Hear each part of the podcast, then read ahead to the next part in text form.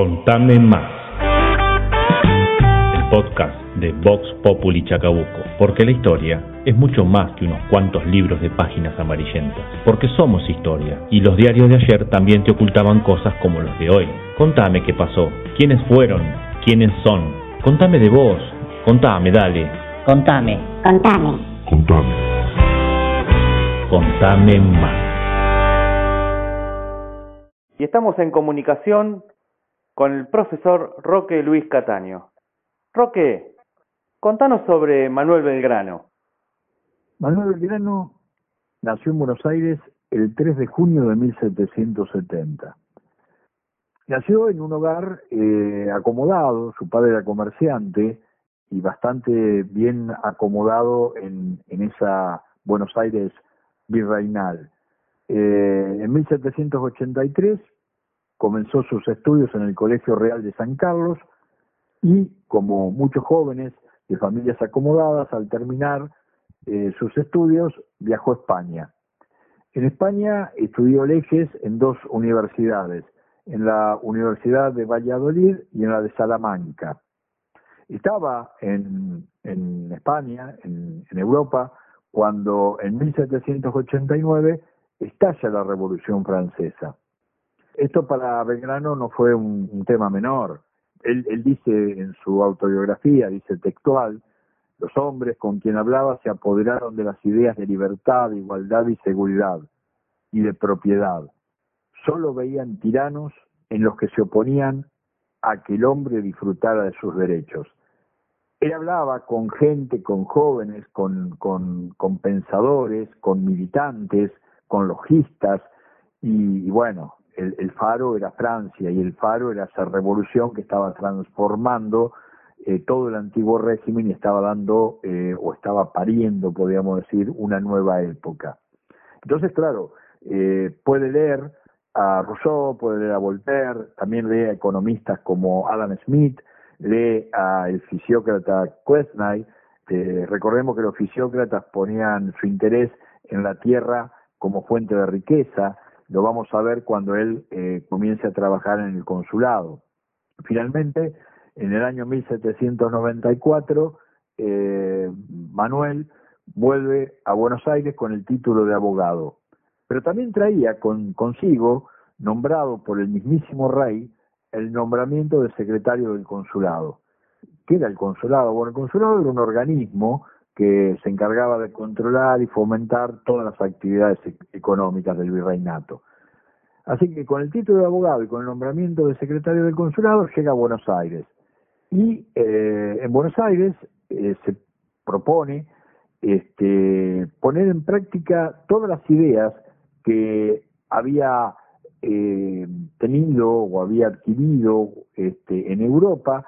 Él piensa que es momento de en el Río de la Plata, en el virreinato del Río de la Plata, comenzar, por ejemplo, a fomentar la educación, eh, a capacitar a la gente para que aprendiera oficios y pudiera aplicarlos en beneficio del país, y así se pone a crear escuelas. Por ejemplo, crea la escuela de dibujo técnico, la escuela de matemática, la escuela de náutica, y él también, por ejemplo, yo eh, decía hace poco, en una entrevista, decía que fue el primero en poner eh, en debate la, la, cuestión de género, o sea, él decía que las mujeres debían tener las mismas posibilidades que los hombres, no solamente posibilidades este, sociales, sino también posibilidades intelectuales y que, y que el estudio era tanto para, o debía ser, tanto para hombres como para mujeres. Decía Manuel, este, muy acertadamente, decía, eh, las, las mujeres son las que educan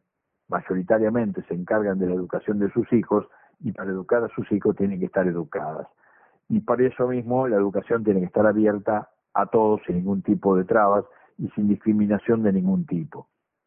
Planteaba que la, la herramienta fundamental para poder modificar el injusto sistema colonial era la educación. Propuso, como decíamos recién, la igualdad absoluta y la igualdad de oportunidades entre el hombre y la mujer. Es así que en el año 1798 escribe Manuel el primer proyecto de enseñanza estatal gratuita y obligatoria. eh, fíjense que él lo hace en 1798, tuvieron que pasar casi un siglo para que la educación en la Argentina sea estatal, gratuita y obligatoria. Es decir, eh, estaba muy adelantado a su época. Yo creo que una de las características fundamentales de Manuel Belgrano es esa, es eh, el gran estadista que desde el presente puede mirar y puede ver y puede vislumbrar 200 años para adelante. Y así es que toca todas eh, las ramas de, del futuro de la patria. Entonces él, por ejemplo, piensa en educación, piensa en agricultura, piensa en, piensa en una constitución, piensa en libertad. Es decir, piensa cómo tenía que ser el país en ese momento el virreinato, este, de ahí para adelante, para ser una patria iguales. Eh, también, por ejemplo, eh, promueve el estudio de la historia, eh, sostenía que el estudio del pasado enseña cómo debe manejarse el hombre en el presente y en el porvenir. No podemos, decía Manuel, tener un futuro si antes no sabemos qué nos pasó y qué nos puede pasar.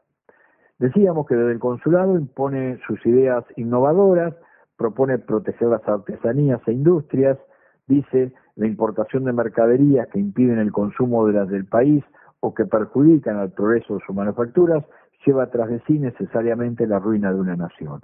Es decir, protejamos nuestra, nuestras artesanías, protejamos nuestras incipientes industrias, no, no nos dejemos ganar por, por la importación y por todo lo que eh, ya comenzaba a introducir a través del contrabando Portugal a través de Brasil y este, Inglaterra a través del contrabando en el Río de la Plata. Es claro el alegato industrialista de Manuel. Manuel es industrialista y en la memoria del consulado del año 1802 queda claro ese alegato industrialista. También es el primero en proponer para estos territorios, eh, lo hace también a fines del siglo XVIII, una verdadera reforma agraria. Dice textual, Manuel Belgrano a fines del siglo XVIII, expropiar tierras baldías para entregarlas a los desposeídos, expropiar tierras baldías para entregarlas a los desposeídos. Además, fue un pionero del periodismo, ya en el año 1801 colabora en la fundación del primer periódico que se editó en nuestro país, llamado, conocido como Telégrafo Mercantil, el título era mucho más largo, y este, este periódico aparecía dos veces por semana, y porque era medio picante en cuanto a las ideas que proponía, este, el virrey del Pino lo clausuró al año siguiente, duró muy poco. Eh, en el año 1802, es decir, un año después, editó el Correo de Comercio. Cuando los ingleses invaden el Río de la Plata, en 1806 y 1807, actúa, se alista como voluntario y actúa en las invasiones inglesas. Y tiene un gran protagonismo en ambas invasiones este, y también adquiere cierta formación militar importante. No es cierto eso que nos decían a nosotros cuando íbamos a la escuela primaria hace unos años atrás. Decía, bueno, y por amor a la patria, sin ninguna formación militar, montó un caballo y salió. No, eh, es cierto que sí, bueno, con, con, con gran patriotismo podía haber hecho otra cosa, pero montó un caballo y salió a pelear por la revolución, pero tenía este, formación militar. Tal es así que en algún momento, cuando se discute quién va a dirigir y coordinar el regimiento de patricios, eh, Moreno, eh, perdón, eh, Belgrano se propone como jefe del regimiento de patricios y le gana finalmente Saavedra. También, y esto es más conocido de la vida de, de Manuel Belgrano, tiene una activísima eh, acción en, en o, accionar antes, ya a partir de 1808, de las invasiones, después de las invasiones inglesas y antes de la Revolución de Mayo, tiene una activísima este, acción y durante la semana de mayo su papel es fundamental, tal es así que tiene un lugar seguro cuando se arma la, la, la Junta de Gobierno, la primera Junta de Gobierno, tiene un lugar como vocal de esa junta. En un momento determinado, la revolución comienza a caminar por, por senderos medios complicados y hay cuatro regiones del antiguo Reinato de Río de Plata que desconocen a la Junta. Una es el Alto Perú, otra es Córdoba, otra es la banda oriental, hoy Uruguay, el Alto Perú, hoy Bolivia, y otra es el Paraguay. Eh, entonces se decide mandar ejércitos.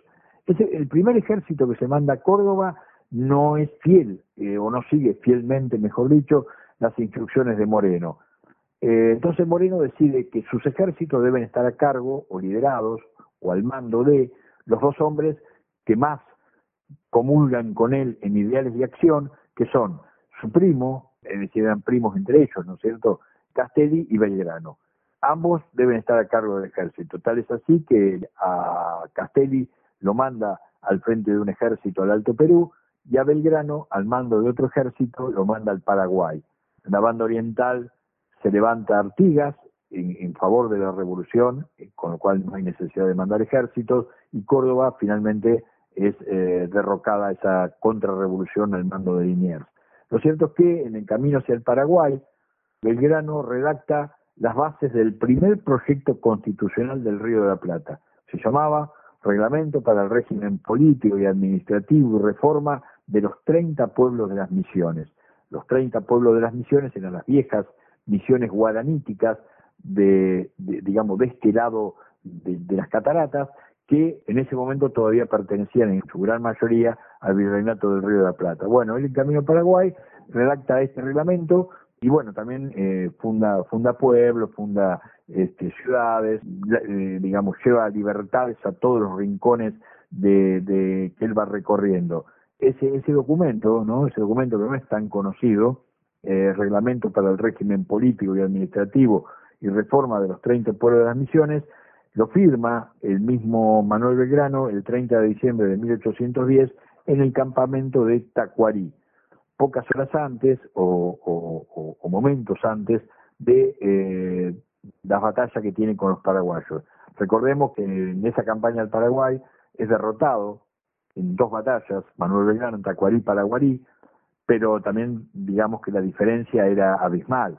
Eh, él va con un ejército de ciento y pico de hombres, pongamos 130 hombres, y enfrenta a un ejército paraguayo que, que era cuatro, cinco, seis veces eh, más importante. Es derrotado, pero logra una salida airosa de, del Paraguay y logra que el Paraguay, de alguna manera, si bien no reconoce la Junta o quiere tener una, autonomía, eh, decida romper con España. Lo cierto es que a partir de este momento va a ser, un, digamos, eh, Belgrano va a ser una, una herramienta fundamental para los dirigentes eh, del país que se estaba formando y bueno, es enviado al Alto Perú, pertenece, eh, es general del Ejército de Observación, tiene los, triunfos importantes de Tucumán y Salta, y acá tenemos que recordarnos que recordar que eh, ante el inminente avance del español, de un ejército español que venía desde el Alto Perú hacia el norte al mando de Pío Tistán,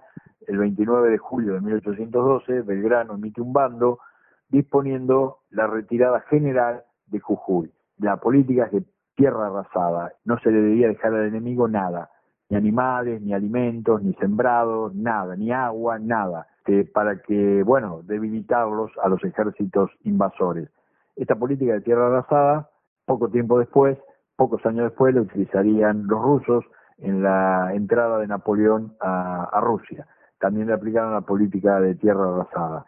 Atrás del paso de todos los habitantes de Jujuy siguiéndolo a don Manuel, solo quedaba desolación y desierto. Tal es así que este grupo, ¿no es cierto?, todos los habitantes de Jujuy en cinco días logran recorrer 250 kilómetros, llegan a Tucumán y en Tucumán presenta batalla, aunque el directorio le había ordenado no presentar batalla, él presenta batalla y eh, consigue el triunfo de Tucumán, luego persigue al ejército realista y obtiene el triunfo de Salta.